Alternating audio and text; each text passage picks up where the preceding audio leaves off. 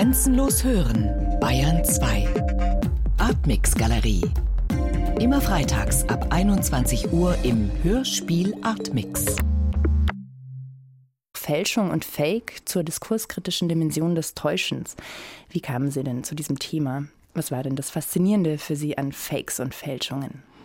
Ja, das ist eine interessante Frage, weil ich mich gleich zu Anfang mehr oder weniger outen muss als jemand, der den Gegenstand, den er am Anfang in seiner Forschungsarbeit ähm, bearbeiten wollte, dann am Schluss gar nicht mehr im Buch drin hat. Aber ich will die Geschichte äh, ganz erzählen. Und zwar war ich äh, 2002 für Documenta in Kassel und habe dort diese Arbeit von Walid Raad, uh, The Atlas Group Archive, gesehen. Können Sie das ein bisschen beschreiben, damit wir auch einen Eindruck haben, wie das aussah oder sich anhörte? Ähm, man begegnete während dieser Dokumenta, die ja eine sehr politische Dokumenta war, 2002, ganz vielen dokumentarischen Arbeiten. Und zwischendrin war da ein Raum, der einfach auch gar nicht auf einen Künstlername zunächst zurückgeführt war, sondern der einfach hieß, es ist eine Ausstellung des Atlas Group Archives. Und da wurde letztendlich nichts anderes behauptet, als dass Archivmaterialien ausgestellt werden. Und man begegnete zum Beispiel großflächigen, farbigen Flächen einfach. Mhm. Und es wurde behauptet, dass in diesen Flächen sich äh, Bilder verborgen haben, die man hat technisch freistellen können. Und auf diesen Bildern war dann zu sehen, äh, Leute, die während des ähm, Libanon-Konflikts im Bürgerkrieg verschwunden waren. Dabei handelt es sich also um eine Arbeit, die sehr stark einerseits Archivmaterial, wirklich existierendes Archivmaterial benutzte, aber das in so einem fiktionalen Modus eben wiedergab, also in, in einer Form, die letztendlich einen ganz anderen Blick auf dieses Archivmaterial möglich machte. Also war es aber so, dass tatsächlich die Grundlage von diesen Werken war Archivmaterial, was dann aber überpinselt war, oder wie kann man sich das vorstellen? Man muss sich das so vorstellen, man begegnet großformatigen Bildern, einfach Farbflächen in einer, in einer Unifarbe und unten war dann ganz kleinformatig wie eine Briefmarke dargestellt, was sich eigentlich dahinter verborgen hat. Und äh, das waren Bilder, die hatten so zwei Zentimeter Größe im Vergleich zu einem, naja, fast zwei Meter breiten großen Farbfläche. Ne? Letztendlich, was ich mit dieser Arbeit verbinde, ist das eben sehr stark, so was steckt eigentlich dahinter. Mhm. Mit diesem Moment, mit dieser Frage, die man ja auch letztendlich im Kunstkontext sich auch immer wieder stellt, damit wurde gespielt und die letztendlich, naja, fast ironisch ausgestellt, dass man sagt, man hat hier eine farbige Farbfläche und was verbirgt sich eigentlich dahinter? Dann natürlich verbirgt sich dahinter dieser politische Moment von Libanon-Konflikt. Und ähm, das Interessante daran ist eben, dass eben nicht das bedient wurde, sondern naja, in gewisser Hinsicht das eben unterlaufen wurde und gleichzeitig dennoch etwas über diesen Libanon-Konflikt gesagt wurde. Und es wurde nicht nur einfach ironisiert oder dass man sich darüber lustig gemacht hat oder diese Vergabeprozeduren in Frage gestellt, sondern letztendlich wurde es möglich, sich tatsächlich nochmal mit diesem Thema auch zu befassen. Ne? Man hat sich dann die Frage gestellt, was weiß man eigentlich darüber, was, welche Medienbilder laufen da eigentlich mit, welche Klischees will man bedient bekommen und äh, bekam die dann eben genau nicht geliefert. Kann man hier in dem Zusammenhang schon von einem Fake sprechen? Oder äh, war das eigentlich für Sie jetzt nur eben der erste Ideengeber, dass Sie dann auf dieses Thema Fake und Fälschung kamen? Ja, das ist eine gute Frage, weil es gibt mir die Möglichkeit zu erklären, warum genau dieses Projekt in meinem Buch nicht drin ist, weil ich mich letztendlich dann dazu entschieden habe, das nicht als Fake anzusehen, und da das Buch nun über Fälschung und Fake geht, das letztendlich dann ähm, leider Gottes herausnehmen zu müssen. Von daher war es der, der Ideengeber, um den das ganze Projekt am Anfang gestrickt war. Aber je weiter man, und so ist es beim Forschungszusammenhängen sehr oft, je weiter man fortschreitet und dann die Begriffe absteckt und auch das Feld so ein bisschen sondiert hat, merkt man, dass dann manche Sachen einfach nicht mehr passen. Und interessanterweise war es genau der Initialimpuls, der dann am Schluss rausfiel. Da können wir vielleicht gleich mal an eine Art der Definition gehen von Fake. Warum musste dann dieses Beispiel rausfallen? Was ist denn für Sie ein Fake im engeren Sinne? Ähm, ich mache ja die Unterscheidung tatsächlich von Fälschung und Fake. Und bei Fälschung ist es relativ einfach, dass man sagen kann, da handelt es sich um ein Artefakt, was in irgendeiner Form, wie auch immer, versucht, jemanden zu täuschen und bei dem auch versucht wird, diese Täuschung so lange wie möglich aufrechtzuerhalten. Während beim Fake wiederum genau dieses Aufrechterhalten nicht aufrechterhalten wird. Also man versucht beim Fake früher oder später, nach einem gegebenen Zeitpunkt kann man sagen, die Aufdeckung in irgendeiner Weise zu produzieren. Entweder indem man selbst diese Aufdeckung vornimmt oder immer mehr Informationen gibt, die den Zuhörer oder die Zuhörerin dazu bringt, eben diesem Fake nicht mehr aufzusetzen. Also man versucht das, ich habe das De-Authentifizieren genannt, also man versucht Kriterien oder man versucht Aspekte zu zeigen, die dieses Artefakt dann irgendwie immer fragwürdiger werden lassen und am Schluss eben zur Aufdeckung führen. Es gibt sicherlich einen Fake-Begriff, der kursiert äh, für etwas, was von vornherein sich als solches ausstellt. Also man schaut drauf, man merkt, okay, hier wird etwas zitiert und gleichzeitig wird aber auch völlig klar, dass das sich nicht um was Echtes, um was Originales, was Authentisches, was Faktisches und so weiter handelt. Ich habe äh, die Kriterien etwas strenger angelegt und sage, ein Fake muss zumindest zum gewissen Zeitpunkt mal mehr oder weniger den Status der Fälschung gehabt haben. Das heißt, es muss tatsächlich jemanden getäuscht haben, der nicht von vornherein erkannt hat, dass es sich um eine Fälschung handelt. Also man schaut drauf und fällt im ersten Moment drauf rein und im Nachhinein erst nach einer gewissen Zeit kommt dieser Aufdeckungsmoment ins Spiel. Also ich habe das Kippfigur genannt. Das heißt, erst ist es etwas Wahres, Echtes, Authentisches, Faktisches. Es wird als originales Kunstwerk wahrgenommen und dann wird äh, bei genauerem Hinsehen oder weil noch eine zusätzliche Information gegeben wird, erst dann kippt es in was Unwahres und man denkt, nein, das ist jetzt doch kein Original, nein, das ist doch nicht authentisch, nein, an dieser journalistischen Information stimmt etwas nicht, dieses Bild, das, das kann so gar nicht aufgehen, das funktioniert so nicht. Und dann werden eben genau diese Betrachtungs- Winkel, die man vorher auf dieses scheinbar echte geworfen hat, die werden dann eben fragwürdig.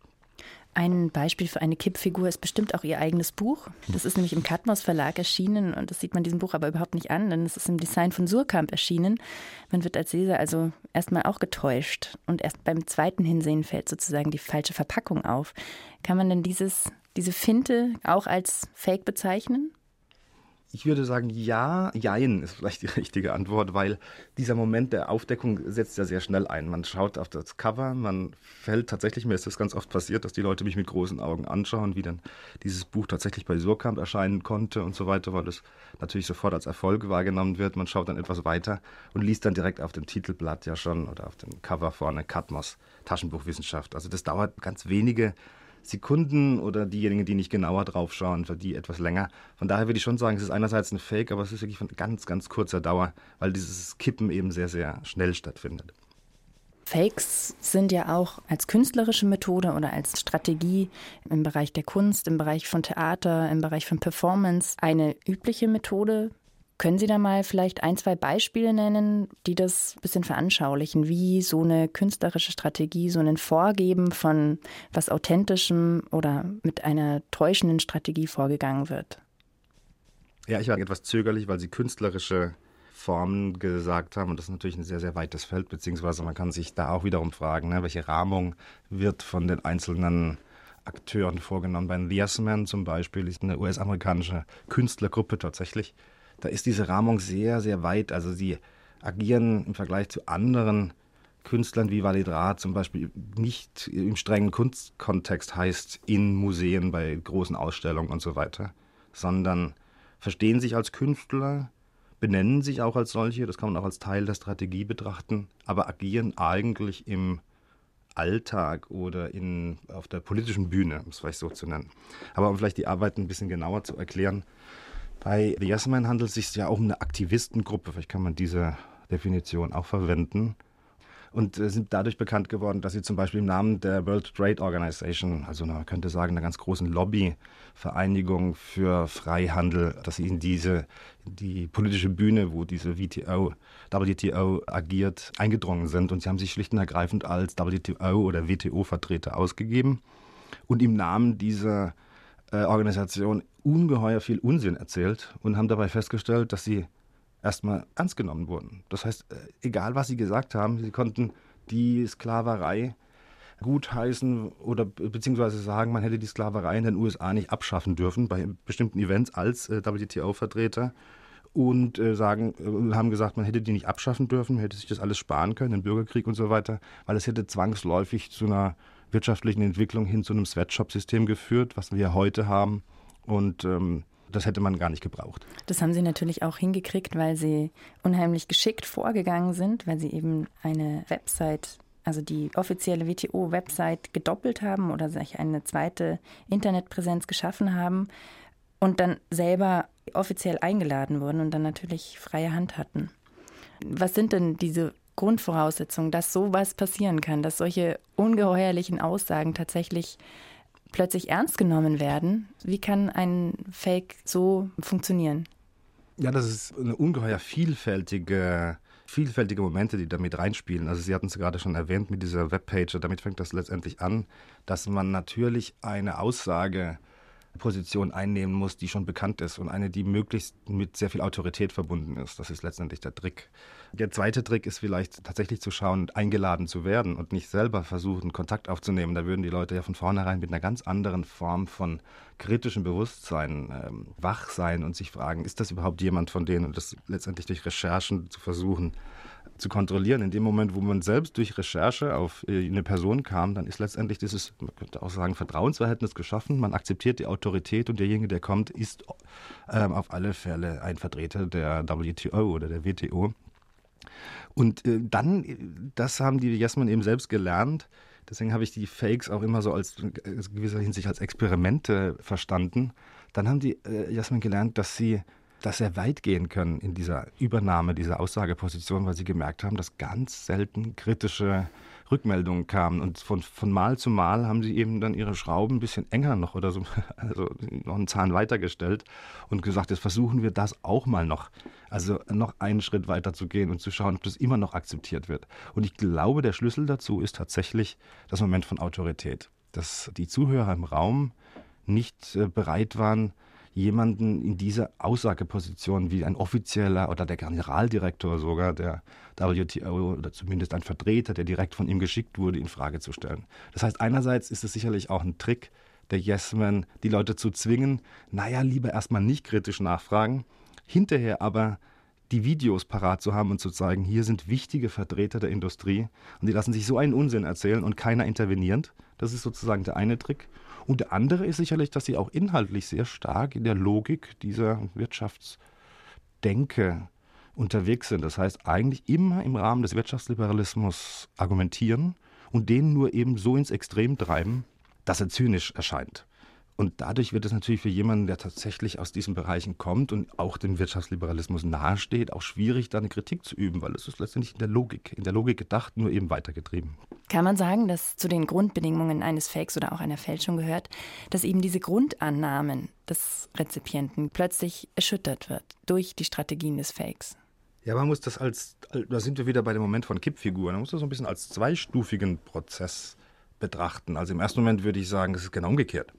Also äh, das Fake oder die Fälschung, um zu funktionieren, muss ja erstmal so weit wie möglich die Grundannahmen bedienen. Also, um sich zu authentifizieren, um als echt zu erscheinen, muss es ja erstmal sozusagen möglichst offensiv sämtliche Eigenschaften vorweisen, die den Rezipienten, die Rezipientin dazu na, auffordern oder ihn dazu verleiten, es als etwas Bestimmtes wahrzunehmen. Das ist sozusagen der erste Trick. Damit ist die Fälschung ins, ins Werk gesetzt. In einem zweiten Schritt ist dann eben die, dieser Moment der Aufdeckung spielt da eine große Rolle und da gibt eben genau das. Also plötzlich kommt etwas entweder ins Spiel, was eben nicht mehr so plausibel erscheint und dadurch wird dieses Buch, dieses die Yes Man vielleicht selbst, weil wir die gerade zum Thema hatten, oder ein ähm, wissenschaftliches Artefakt, plötzlich ist das nicht mehr echt. Das kippt also genau das Gegenteil, in das Unechte. Und man fragt sich im Nachhinein, wie konnten all diese Grundannahmen, die dazu geführt haben, dieses Etwas als echt anzuerkennen, wie konnte das sozusagen überhaupt gelingen? Also dann kommt dieser Moment ins Spiel, dass man sagt, okay, ich habe also mit gewissen Kriterien dieses Objekt betrachtet als echt dann erzählt mir jemand oder sagt mir jemand oder legt offen, es ist nicht mehr echt und ich betrachte dieses Objekt und mir fällt auf, natürlich, natürlich ist es nicht echt, aber alle Grundbedingungen, die zu dieser Authentifizierung geführt haben oder zur Akzeptanz, dass es echt, kippen dann plötzlich. Und man fragt sich, wie es möglich war, dass die ja bei diesem falschen Artefakt oder bei diesem falschen etwas funktioniert haben. Gehört denn zu dieser Frage, was ist eine Fälschung oder was ist ein Fake, nicht auch unabdingbar die Unterscheidbarkeit von wahr und falsch, von was ist real und was ist imaginiert oder von authentisch und inszeniert? Und das ist ja wirklich eine ungeheuer schwierige Frage, spätestens seit den Theorien von Jean Baudrillard. Und das ist eine sehr gute Frage, weil äh, ich mich tatsächlich genau versuche, in diesem Feld zu positionieren, zu sagen, natürlich müssen wir, wenn ich heute ein Buch über Fälschung und Fake herausgebe, die Theorien von Baudrillard im Hintergrund behalten. Ähm, und dementsprechend gehe ich in meinem Buch nicht davon aus, dass es so etwas wie eine absolute Wahrheit geben kann.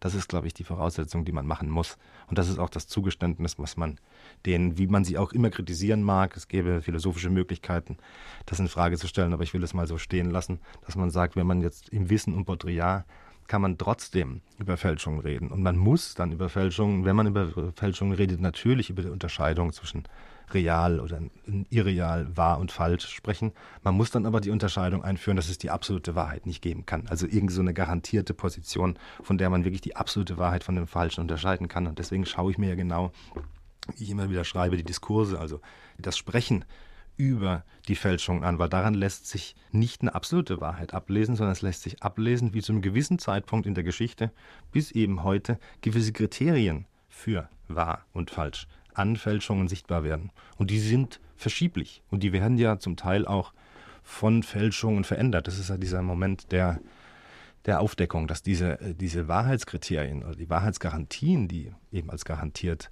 galten, durch die Aufdeckung eben fragwürdig werden. Von daher sind Fälschungen nicht zu trennen von wahr und falsch, aber sie sind zu trennen von so einer absoluten Idee von wahr und falsch, sondern man muss sie immer in so einen zeitspezifischen, diskursive Wahrheit, habe ich das genannt, Kontext drücken und dann eben fragen, welche Kriterien genau dazu führten und wie sieht die Wahrheit zu einem gewissen historischen Zeitpunkt aus. Also von daher ist das auch dieses Buch eine Art Geschichte der Wahrheit, könnte man sagen. Unser jetziger historischer Zeitpunkt ist ja das digitale Zeitalter. Nehmen wir jetzt eben das mal als den Rahmen, der, der zu beachten ist. Und in diesem Zeitalter ist eben diese Unterscheidung von Original und Kopie in vielen Bereichen ja sehr schwierig geworden. Was haben denn da Fälschungen heute noch für einen Stellenwert in unserer Gesellschaft in diesem Zusammenhang? Ja, das ist auch eine interessante Frage. Also sicherlich auf dieser materiellen Ebene kann man ganz klar sagen, dass eine der digitale Kopie einer Datei sich ja überhaupt nicht vom Original unterscheidet. Aber wir haben zum Beispiel über The Yes Men gesprochen. Und die operieren ja ganz klar, zumindest ist das der, der Türöffner für sie im digitalen Raum, indem sie eben andere Mechanismen von Originalität die wiederum mit dem Digitalen zusammenhängen, sich zu nutzen machen, indem sie diese Momente der Homepage für sich benutzen. Also zu sagen, wir tun so, als wären wir die WTO, World Trade Organization, und ähm, können dann, indem wir das behaupten, im Namen dieser Organisation auftreten. Das funktioniert natürlich nur, weil so eine Homepage eines Unternehmens auch eine gewisse Originalität unterstellt wird. Das heißt, in diesem Moment haben wir es zwar auf der Datenebene ganz klar mit Päckchen zu tun, die äh, auf tausend Servern dieser Welt liegen und weitergeleitet werden, wenn ich diese Homepage aufrufe. Aber bei der Wahrnehmung dieser Homepage gehe ich fast von so einem räumlichen etwas aus. Da ist irgendwie eine Firma, die hat ihre Repräsentanz genau dort im Netz.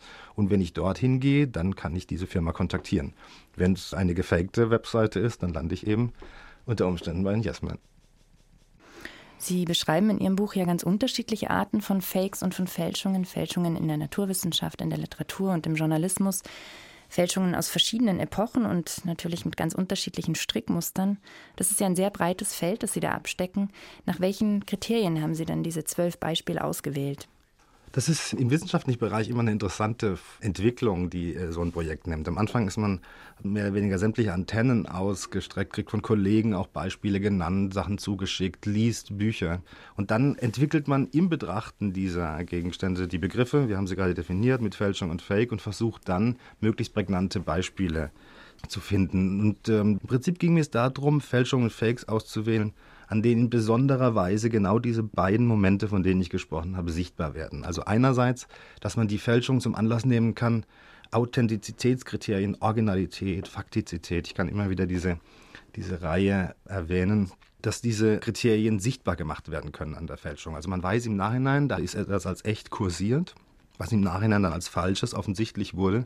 Und daran lassen sich dann ablesen, welche Kriterien dazu geführt haben, dass es als echt gilt. Und das müssten ja meines Erachtens, so ist zumindest meine These, die gleichen sein, die für jedes andere für jeden anderen Gegenstand zu diesem konkreten Zeitpunkt eigentlich auch gelten. Das heißt, das lässt sich ablesen, welche Vorstellungen von Originalität in der Literatur zu diesem Zeitpunkt herrschten. Wenn ich einen gefälschten paläontologischen Fund, der mehrere Jahrzehnte die Forscher überzeugt hat, nehme, kann ich daran ablesen, welche Kriterien zur Authentifizierung oder welche zur Erkennung eines faktischen Gegenstandes in dieser Wissenschaft herrschten. Also das war das eine Kriterium. Und das zweite Kriterium war zu fragen, welche Effekte hatte die Aufdeckung? Und da habe ich mir natürlich die Fälle herausgegriffen, bei denen die Aufdeckung am ja fast schon explosionsartig oder zu erosionsartigem Einstürzen von gewissen Gedankengebäuden zur Folge hatten. Das finde ich ganz spannend, diesen Punkt der Wirkung. Ähm, eben, das äh, changiert ja sehr stark. Also einmal ist es eher, wird es eher wahrgenommen als, als Streich, als böser Bubenstreich oder eben erschüttert so ein ganzes Denksystem. Können Sie da vielleicht mal zwei Beispiele nennen, die diese unterschiedlichen Wirkungsweisen gut erkennen lassen? Mhm. Ich hatte gerade ja schon diesen paläontologischen Fund erwähnt und es gibt ein Beispiel, was ich etwas genauer bearbeite, das ist der sogenannte Piltdown Man. Das waren Funde eines Menschen aus grauer Vorzeit, die 1912 in einem Art Kiesbett, hieß es immer, Kiesbett in Nähe der Ortschaft Piltdown ausgegraben wurden. Wie gesagt, das fand 1912 statt. Da handelt es sich um einen Kieferknochen mit Zähnen drin und ein Schädelteil und so weiter. Mhm. Was diese Artefakte den Forschern zeigen sollten und letztendlich auch gezeigt haben, weil sie entsprechend präpariert waren, war die berühmte Missing Link These zu bestätigen. Das heißt also, die Hypothese zu bestätigen, dass der Mensch und der Affe verwandt sind und dass man deswegen zu einem bestimmten Zeitpunkt eine Spezies finden musste, die zwischen Affe und Mensch ist. Und genau diese Knochen, die da gefunden wurden, bewiesen genau eine Morphologie oder eine gewisse Form oder Ausformung die genau das bestätigte. Also das heißt, ein Teil äh, erinnerte an den Affen und ein Teil eben an den Menschen. Das Interessante daran ist, dass 40 Jahre lang, also von 1912 bis äh, in die 50er Jahre hinein, wurden diese, jetzt weiß man, dass es Artefakte sind, aber wurden diese Funde als echt wahrgenommen. Und das ist der Moment, der dann äh, eben spannend wird, dass in dem Moment, dann in den 50er Jahren, als diese also Piltdown-Funde eben fragwürdig wurden, und das ist ein ungeheuer relativ komplizierter Prozess.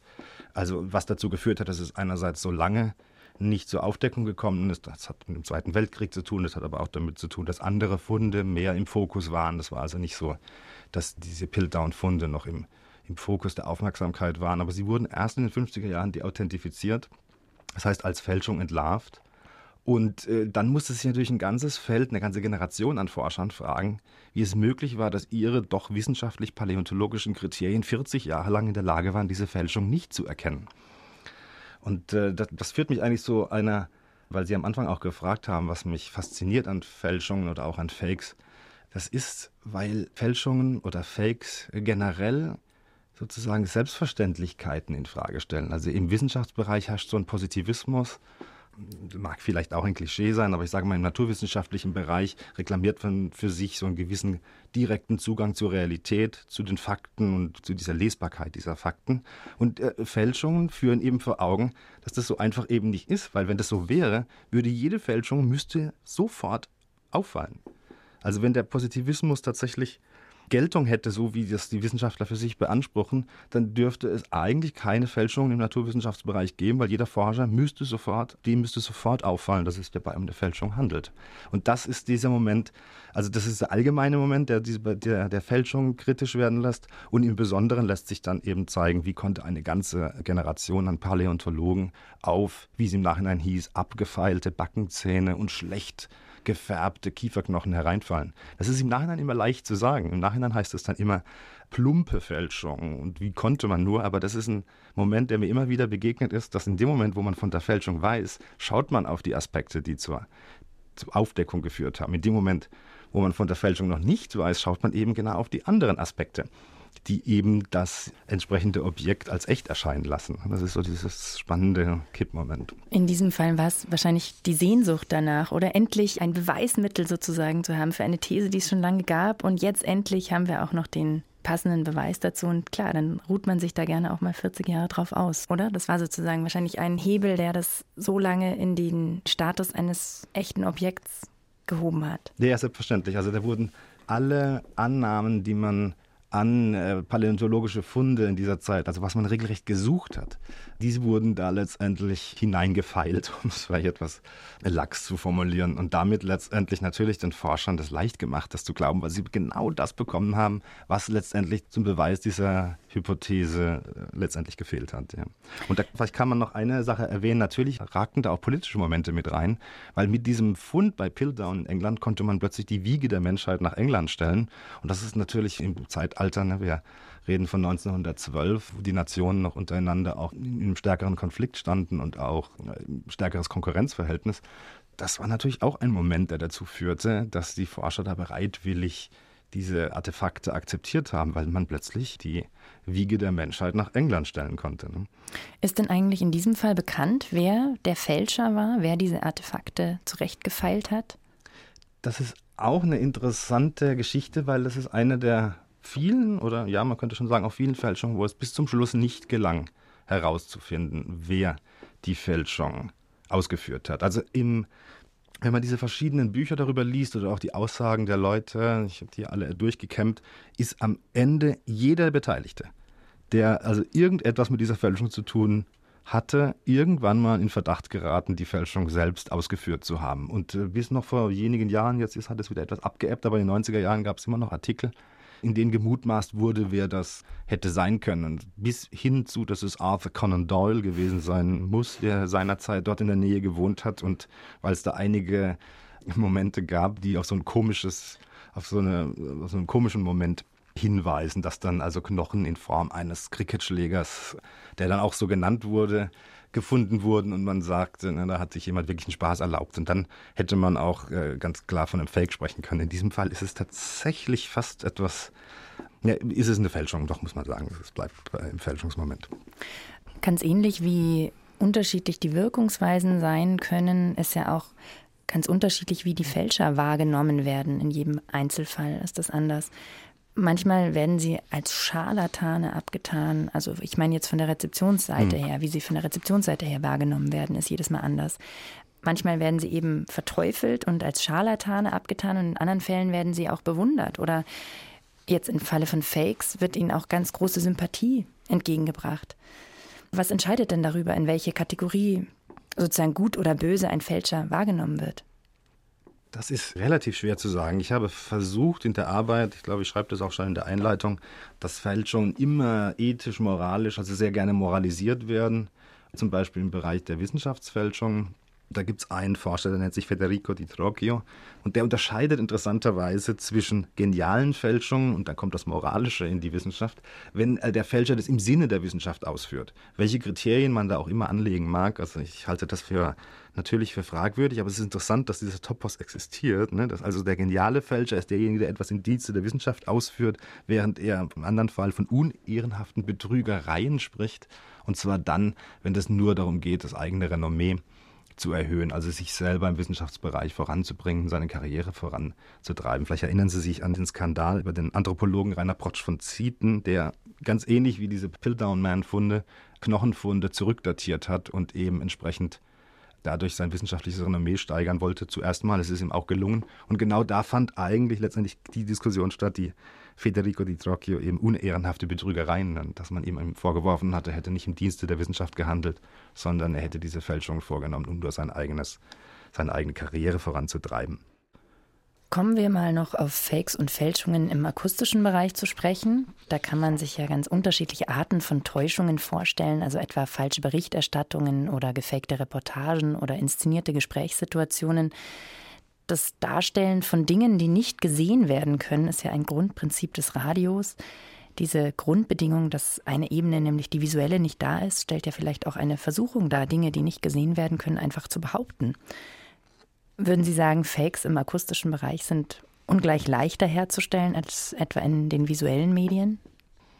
Ja und nein, würde ich da wieder antworten, weil ich denke, das hängt damit zusammen, wie Fälschung und Fake sich jeweils ins Werk setzen. Und einerseits ist es leichter, weil ja letztendlich, man könnte sich ja im Radio einfach nur hinsetzen und wie Sie gesagt haben, äh, irgendeine Tatsache behaupten.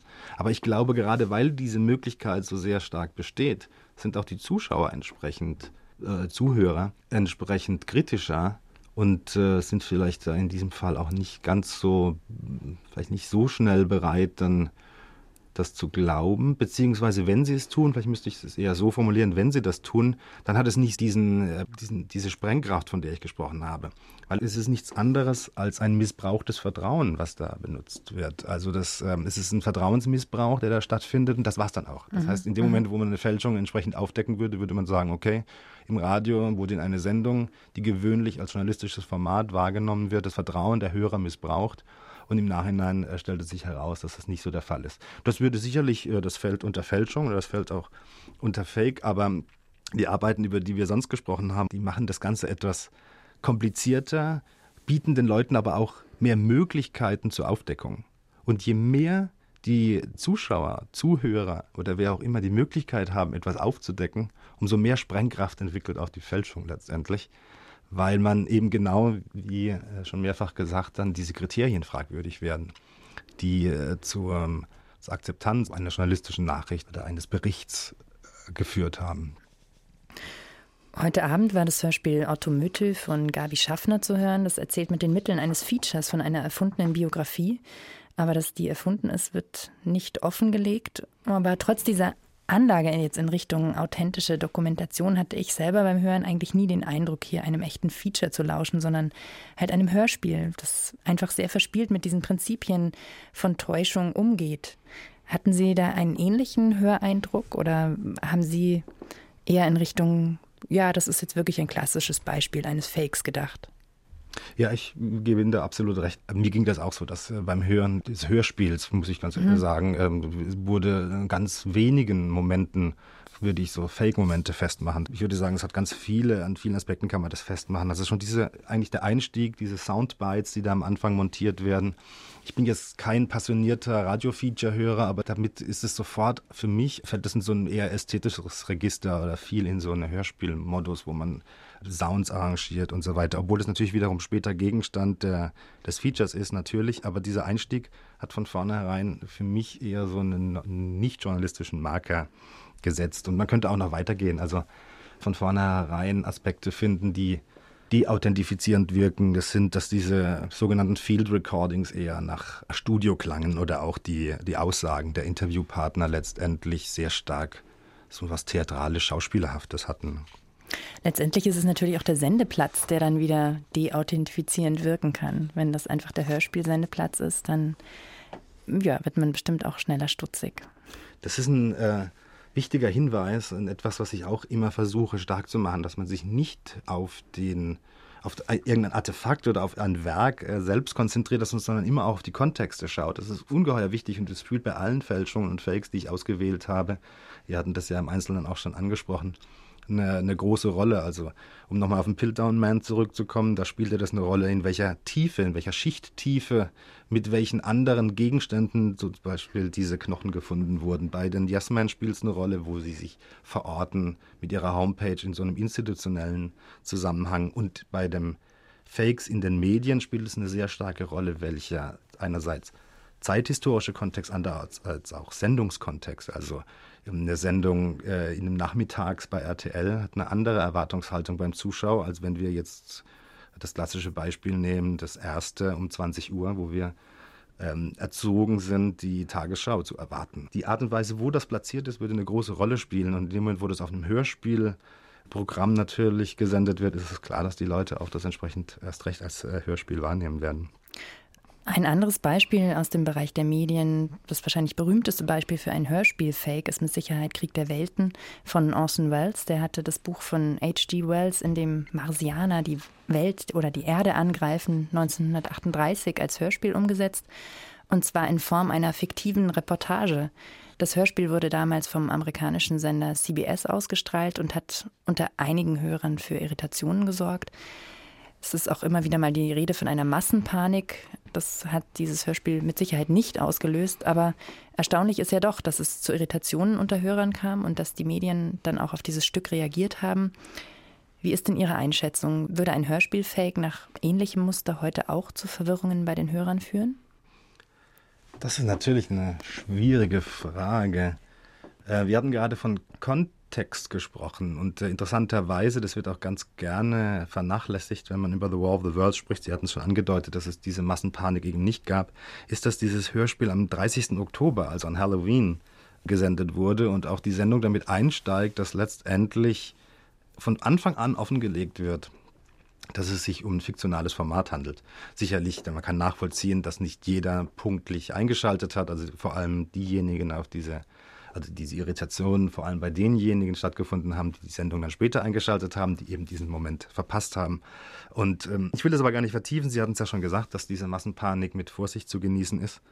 Mich interessierte an dieser War of the Worlds Geschichte vor allem, dass man daran vielleicht auch wieder Stichwort Kontext festmachen kann, wie danach über die Fälschung gesprochen wurde. Also dass man daran mehr oder weniger so ein bisschen auch die Geburtsstunde der Massenkommunikationsforschung festmachen kann. Also diese ganzen Diskurse, wie man im Wissenschaftlichen gerne sagt, also Berichte darüber, das Sprechen darüber, lässt sich letztendlich ganz anders lesen als Beweis der Irritation, sondern als Beweis, diese Irritationen hochzurechnen. Als Beweis zu sagen, hier haben wir es mit einem Medium zu tun, das in der Lage ist, Leute zu manipulieren. Und wir haben das Know-how, um diese Manipulation entsprechend zu steuern. Also man kann War the Worlds und die entsprechenden Bücher darüber betrachten als ähm, Marketingmoment für Marketingleute. Also Marketingleute, die ihre eigene Kompetenz als Manipulateure unter Beweis stellen wollten. Und das haben sie sehr gerne unter Verweis auf dieses War of the Worlds gemacht. Also Hadley Cantrell ist ein ganz bekannter Psychologe, dessen Buch berühmt wurde und der versucht sich genau an War of the Worlds abzuarbeiten und ähm, zu beweisen, dass es eben diese Massenmanipulation gibt. Und natürlich dann konnten sich die entsprechenden anderen Vertreter von Marketing oder Polit-PR ein Feld, was zum damaligen Zeitpunkt erst am Stehen war, hinsetzen und sagen, wir bieten die entsprechenden Werkzeuge an, um das natürlich richtig zu nutzen im Sinne äh, politischer Prozesse. Aber Sie hatten noch eine andere Frage gestellt. Aber nochmal, genau, hm. ganz konkret Ihren Eindruck. Also würden Sie würden Sie glauben, es könnte nochmal funktionieren in ähnlicher Weise? Natürlich nicht nach dem genau gleichen Strickmuster, wie es Orson Welles damals angelegt hatte, aber ja, ähnliches Prinzip. Könnte da nochmal diese Art von Irritation hervorgerufen werden? Oder ist das einfach durch? Geht das heute nicht mehr in Zeiten von auch Internet, wo man parallel recherchiert, wo man ständig auf den neuesten Stand gebracht werden kann? Ja, das ist, das ist der richtige Hinweis zu sagen. Man könnte vielleicht sich noch, Sie haben nach ähnlichem Muster oder ähnlich gesagt, man könnte sich vielleicht vorstellen, dass im Radio ein Irritationsmoment noch für kurze Zeit zu produzieren ist. Aber in dem Moment, in dem es tatsächlich ein gewisses Ausmaß der Berichterstattung oder ein katastrophisches Ausmaß behauptet würde, würde ich wiederum sagen, würde jeder heutzutage erstmal noch im Fernsehen oder im Internet schauen wie es darum tatsächlich bestellt ist. Und damit würde sofort die, die Behauptungen, die da im Radio produziert waren, wie ein Kartenhaus zusammenfallen. Von daher würde ich sagen, dieser Medienmix und auch diese Chancen, die sich damit verbunden sind heute, die würden verunmöglichen, dass ich meine, bei äh, War of the Worlds äh, gibt äh, Berechnungen, dass tatsächlich nur zwei Prozent der amerikanischen Bevölkerung von dieser Irritation tatsächlich betroffen war. Aber ich würde sagen, nicht mal diese Zahl ist annähernd zu erreichen, weil eben, wie gesagt, dieser Medienmix die Möglichkeit von einer, man könnte das Gegenchecken nennen, äh, sofort ermöglichen würde und dann wäre das auch sehr schnell beendet.